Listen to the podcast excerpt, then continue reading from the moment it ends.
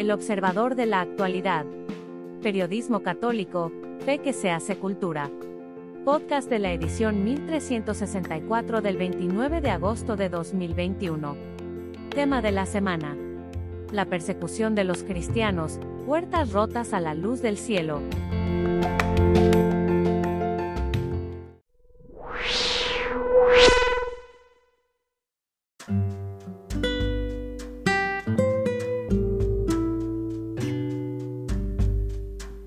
El credo de Lolo. Por Jaime Septién. Agradezco a mi amigo, el sacerdote y postulador de la causa del Beato Manuel Lozano Garrido, Lolo, don Rafael Higueras, el haberme hecho parte de los amigos de Lolo en el mundo, el haber inscrito a El Observador en Sinaí, una obra de Lolo, patrono de los periodistas en habla española, ciego y paralítico, que decidió unir el dolor de los enfermos, con la oración de los monasterios de religiosas por la prensa católica, y el enviarme la obra completa de este periodista y futuro santo. Entre los cientos de maravillas que guarda la obra escrita de Lolo, su vida atada a una silla de ruedas es testimonio mayor, me encuentro un credo que muy bien nos viene hoy a los católicos, cuando sentimos que, por todos lados, se nos cae la fe. He aquí cinco fragmentos. Creo en el amor y en la solidaridad de los hombres, que hay más allá de las paredes de mi cuarto. Creo en el poder y en la fertilidad de la bondad, aunque parezca que la ahoga, aunque se sienta, incluso, que cruje pisoteada. Creo en la esperanza de los niños que se estrenan y en los viejos que, si se curvan, es solo en el cuerpo, porque supieron guardar y avivar la luz de la lámpara de su corazón. Creo en el perdón o la indulgencia, porque todos los odios mueren en el olvido de Dios que no se ofende. Creo en la liberación de la pobreza, la paz de la fortaleza, la oportunidad del tiempo, el mensaje del dolor, la tranquilidad de la justicia, el poder de la fraternidad, el brindis de la felicidad y el don de la paz. La grandeza de Lolo no está en los podios que escaló, sino en la humildad de creer contra toda esperanza. En la humildad de creer. En la humildad.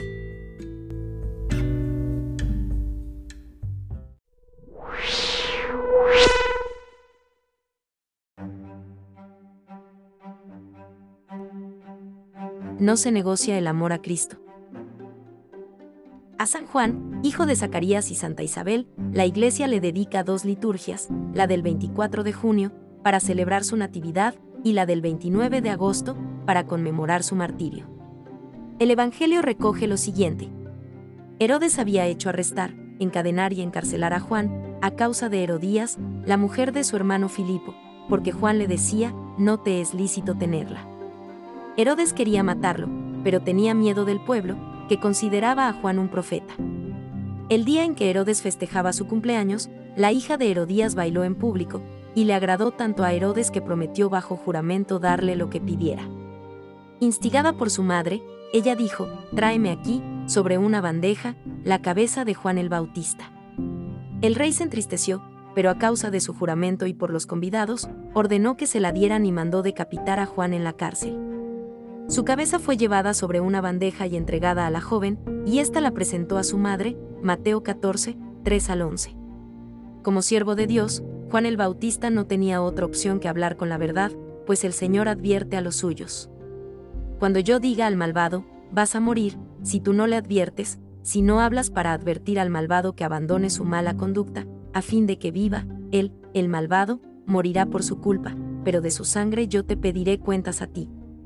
Si por el contrario adviertes al malvado y él no se aparta de su maldad y de su mala conducta, morirá él por su culpa, pero tú habrás salvado tu vida. Ezequiel 3, 18 a 19. Aquí la muerte significa la condenación eterna, no la simple muerte física y ante la cual Jesús ya dijo que sus discípulos no han de amedrentarse, no teman a los que matan el cuerpo, pero no pueden matar el alma, teman más bien a aquel que puede llevar a la perdición alma y cuerpo en la guijene, Mateo 10, 28. Benedicto XVI, en su catequesis del 30 de agosto de 2012, señaló, Celebrar el martirio de San Juan Bautista nos recuerda también a nosotros, cristianos de nuestro tiempo, que no se puede descender a negociar con el amor a Cristo, a su palabra, a la verdad. La verdad es verdad y no hay componendas. Pero es mucho más fácil acallar la verdad o tergiversarla con tal de congraciarse con el mundo, a pesar de la advertencia de la palabra de Dios.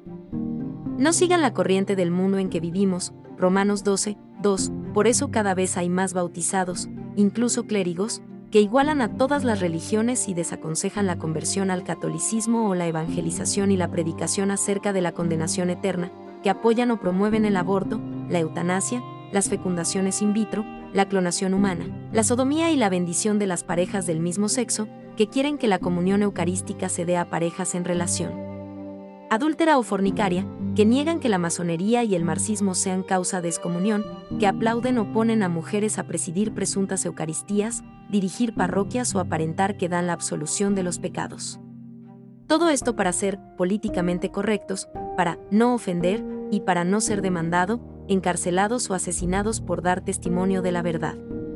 Por eso el ejemplo de San Juan el Bautista es hoy fundamental, constituye un llamado para que los cristianos occidentales se replanteen cómo están viviendo su fe.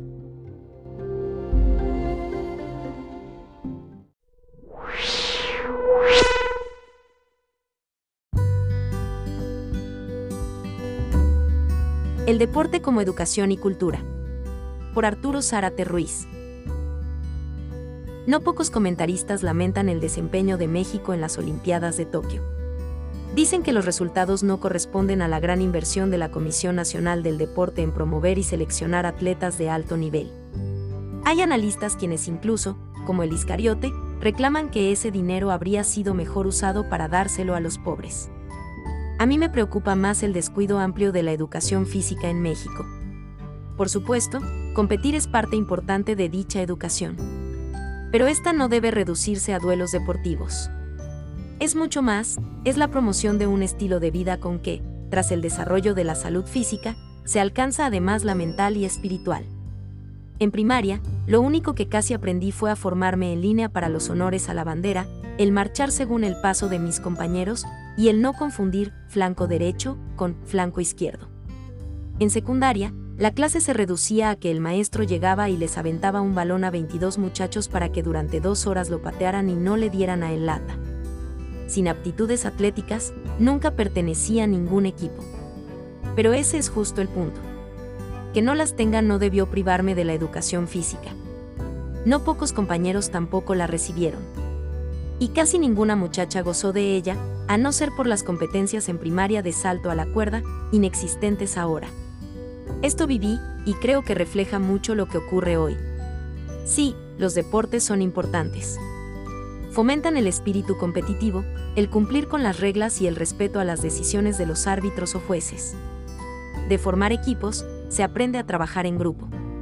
Pero ambicionar solamente ganar a como de lugar pervierte este esfuerzo. No necesito hablar de atletas que consumen esteroides para asegurar el triunfo, aunque les cueste la salud física. A largo plazo basta para perderla el alimentar en exceso a los muchachos para convertirlos en gorilones invencibles. Se dé una escuela en que cada jugador se come diariamente dos pollos rostizados para destacar en el fútbol americano. Al terminar sus estudios, estos jugadores engordan más que hipopótamos por haberse acostumbrado a atragantarse así y no practicar ya el extenuante deporte con la educación física, pues, se debe aprender a comer sanamente, lo que incluye el saber escoger alimentos saludables y accesibles al presupuesto familiar, y el saber cocinarlos, disfrutarlos y conservarlos. Hoy muchos políticos se escandalizan por la dieta de los niños mexicanos, que suele desembocar en gordura y diabetes. Quieren aquellos arreglar todo con prohibiciones. Pero, ¿dónde están sus esfuerzos por educar a esos niños a alimentarse bien? La condición física no solo se adquiere con deportes competitivos. Basta habituarse en alguna rutina de ejercicios. Algo tan sencillo como enseñar a los niños a apagar el televisor y mejor salir a caminar los acostumbrará a cuidar su salud y promoverá adecuadamente su autoestima. Les permitirá además conocer afuera a otras personas no seleccionadas para un equipo. Parte de esta educación debe orientarse al futuro laboral y profesional se debe instruir sobre cuestiones básicas de ergonomía y de salud en el lugar de trabajo. En fin, no debe olvidarse que hay una mente sana en un cuerpo sano. Pocas herramientas como el deporte y en general la educación física para promover las virtudes. Comer bien exige templanza, ejercitarse redunda en fortaleza no solo física sino también moral, el jugar según las reglas hace de la justicia una costumbre, aprender a informarse y tomar decisiones sobre la salud física y el juego solidifica la prudencia. Y, en general, verse así sano física y mentalmente no puede sino mover el alma a agradecer a Dios por sus bendiciones.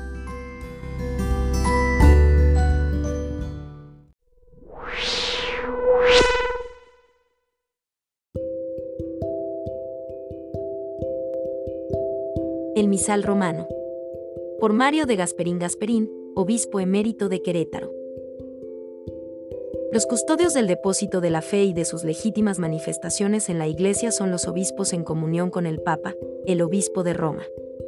Su máxima autoridad es el concilio ecuménico. Lo ordenado por el Vaticano II debe ponerse en práctica tanto por el Papa como por los obispos, y obedecido por los fieles. Es la obediencia de la fe para salvarse. El misal es el libro oficial de la oración pública de la Iglesia. Expresa la auténtica fe de los apóstoles, según oraba y enseñó a orar Jesucristo. Por eso, el libro del misal romano se pone sobre el altar, junto al cuerpo de Jesucristo, y se suele acompañar del libro de los Evangelios. Es Jesucristo quien nos enseña a orar. Nada más. La piedad popular es legítima y de gran provecho espiritual si no contradice la fe de la Iglesia, como hacen los mitos y las supersticiones. El misal no ha variado en su contenido de fe, pero sí en sus expresiones culturales según las diversas épocas de la historia. Los misales suelen incluir documentos de los papas y concilios para autentificar las variaciones adoptadas. El Papa San Juan XXIII introdujo la mención de San José en el canon romano. La edición del misal ahora obligatoria es la ordenada por el Papa San Pablo VI, edición riquísima, pero todavía poco conocida y mal utilizada. Su desconocimiento y la consiguiente incuria convierten, a quienes deberían ser servidores y promotores de la recta doctrina, en sus distorsionadores de profesión. Esos tales sirven de apoyo a los injustos reproches que suelen hacerse al Papa y a las reformas conciliares. Hacen mucho mal. La edición del misal romano de uso obligado se ha traducido en todos los idiomas modernos, bajo la vigilancia de los auténticos custodios de la tradición, el Papa y los obispos. Su riqueza es impresionante, pero todavía inexplorada.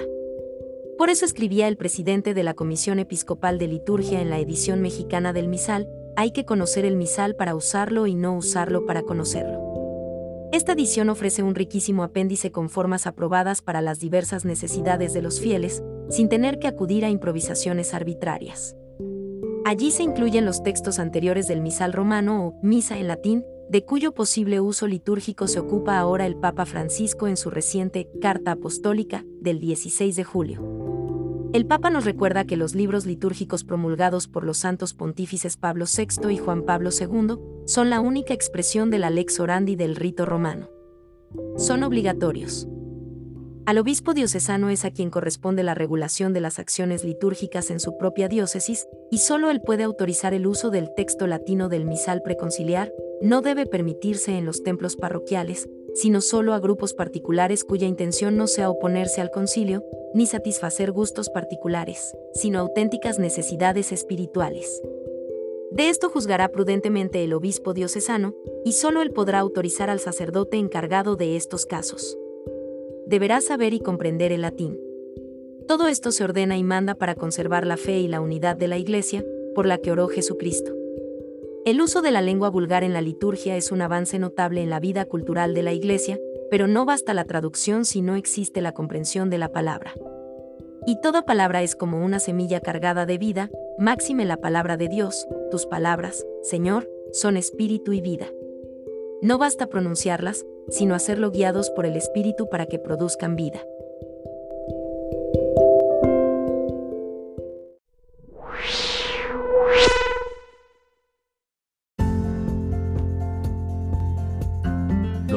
Del corazón. Vigésimo segundo domingo del tiempo ordinario. Marcos 7, 1 al 8, 14 al 15 y 21 al 23. Por el Padre Antonio Escobedo CM.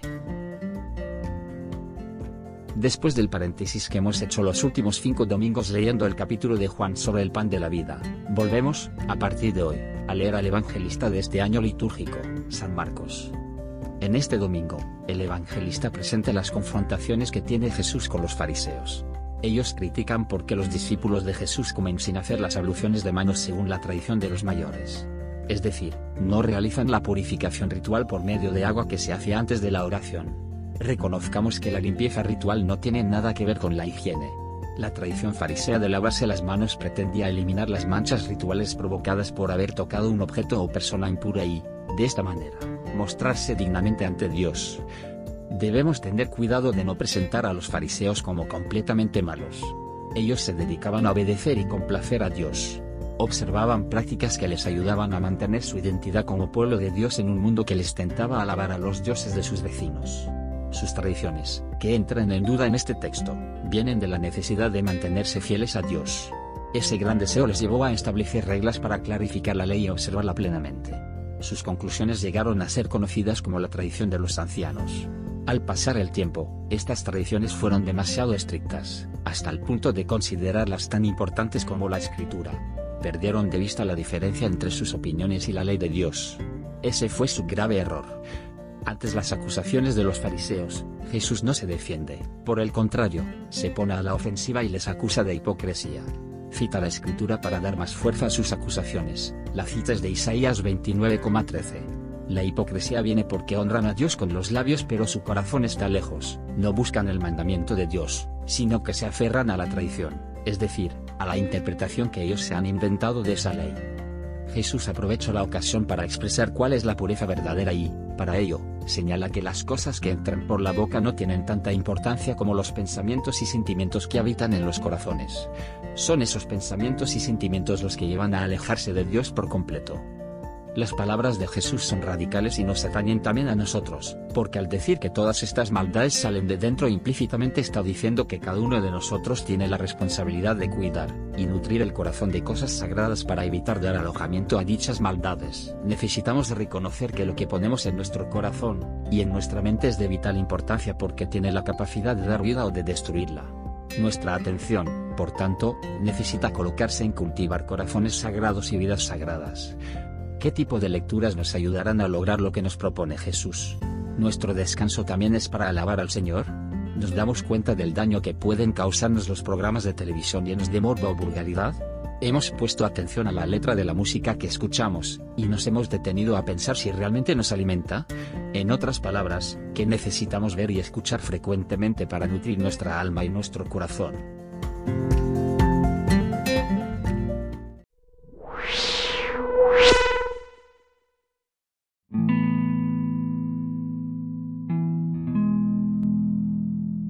Siempre Virgen, Santa María de Guadalupe, te rogamos con fe, amor, humildad, confianza y esperanza que cesen las muertes de la pandemia del coronavirus, por los crímenes de la violencia y el aborto. Nos comprometemos ante ti a rezar un rosario al día por la fe, la vida y la familia. Santa María de Guadalupe, Reina de México ruega por tu nación.